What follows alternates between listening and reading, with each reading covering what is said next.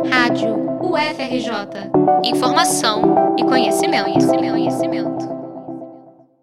Final da Taça das Favelas é vista como chance de mudar de vida. Outubro é um mês de decisões para o futebol brasileiro. Tem final da Copa do Brasil e também da Taça Libertadores da América, sem falar na reta final de preparação para a Copa do Mundo, que este ano será em novembro no Catar. Mas outra final causa tanta expectativa quanto estes grandes eventos do esporte, pelo menos em comunidades da periferia do Rio de Janeiro. Na Taça das Favelas, o Muquiça enfrenta o CRB DIC, na tarde deste sábado, no estádio de Moça Bonita, em Bangu. Com dois times buscando o inédito título da já tradicional competição, a partida se tornou uma final de Copa do Mundo antecipada para as comunidades do Complexo do Muquiço, em Guadalupe, e de São João de Meriti, de onde vem o CRB DIC. Fomos atrás do zagueiro do Muquiço, Lucas Belém, de 17 anos, para nos contar o que ele espera da decisão. A expectativa de ser campeão é muito grande, Desde o começo trabalhamos muito forte para conquistar esse título e é muito gratificante é, representar a comunidade onde eu fui nascido e criado. Então vamos em busca do título e vamos, estamos se preparando muito forte para essa final.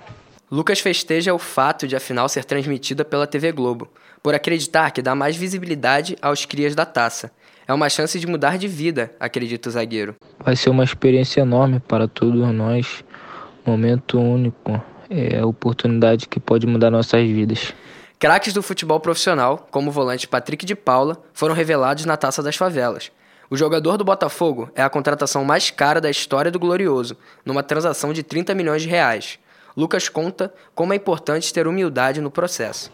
Acho que tudo que está acontecendo não foi por acaso, né? Desmerecendo as outras equipes.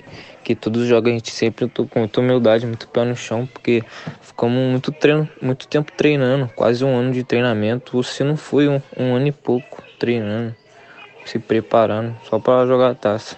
Agora o repórter Ives Reis conta pra gente como a galera do CRB que enxerga o jogo de sábado. Isso mesmo, Wagner. O CRB que chega à decisão da taça após vencer o Bela Vista nos pênaltis na semifinal. Conversamos com um dos destaques da equipe na SEMI, o ponto esquerda William Santos, de 16 anos, sobre a expectativa em relação à decisão. Cara, minha expectativa com a final é entrar com o meu melhor, meu, todos os companheiros de equipe e ser campeão, entendeu? Ser campeão. Morador do complexo da Vila Norma, em São João de Meriti, William tem em outro ponto esquerda sua maior inspiração, uma das esperanças da seleção brasileira para a Copa do Mundo, Vinícius Júnior. Mas o craque do Real Madrid não é a única referência. William também se inspira em jogadores que passaram pela taça. Um exemplo é o volante Christian, do Gogó da Ema, campeão da edição 2019. O Gogó da Ema de Christian bateu patativas nos pênaltis, após um empate de 2 a 2 no tempo normal.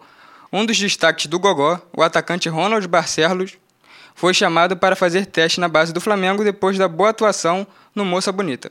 Repetir o feito do Ronald pode mudar a vida desses garotos. É, Ives, o Muquiço chega invicto à decisão. Venceu todos os cinco jogos até aqui e sofreu apenas um gol.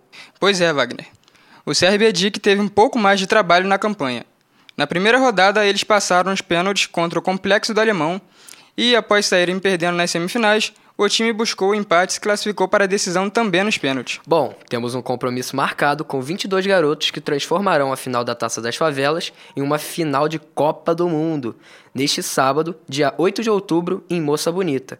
Mais do que um título, está em jogo o sonho de seguir carreira como jogador profissional e, com isso, assegurar uma vida melhor para atletas e suas famílias. Vale a torcida para que a competição revele novos craques para o futebol brasileiro. Reportagem de Wagner Fernando e Ives Reis para a Rádio UFRJ.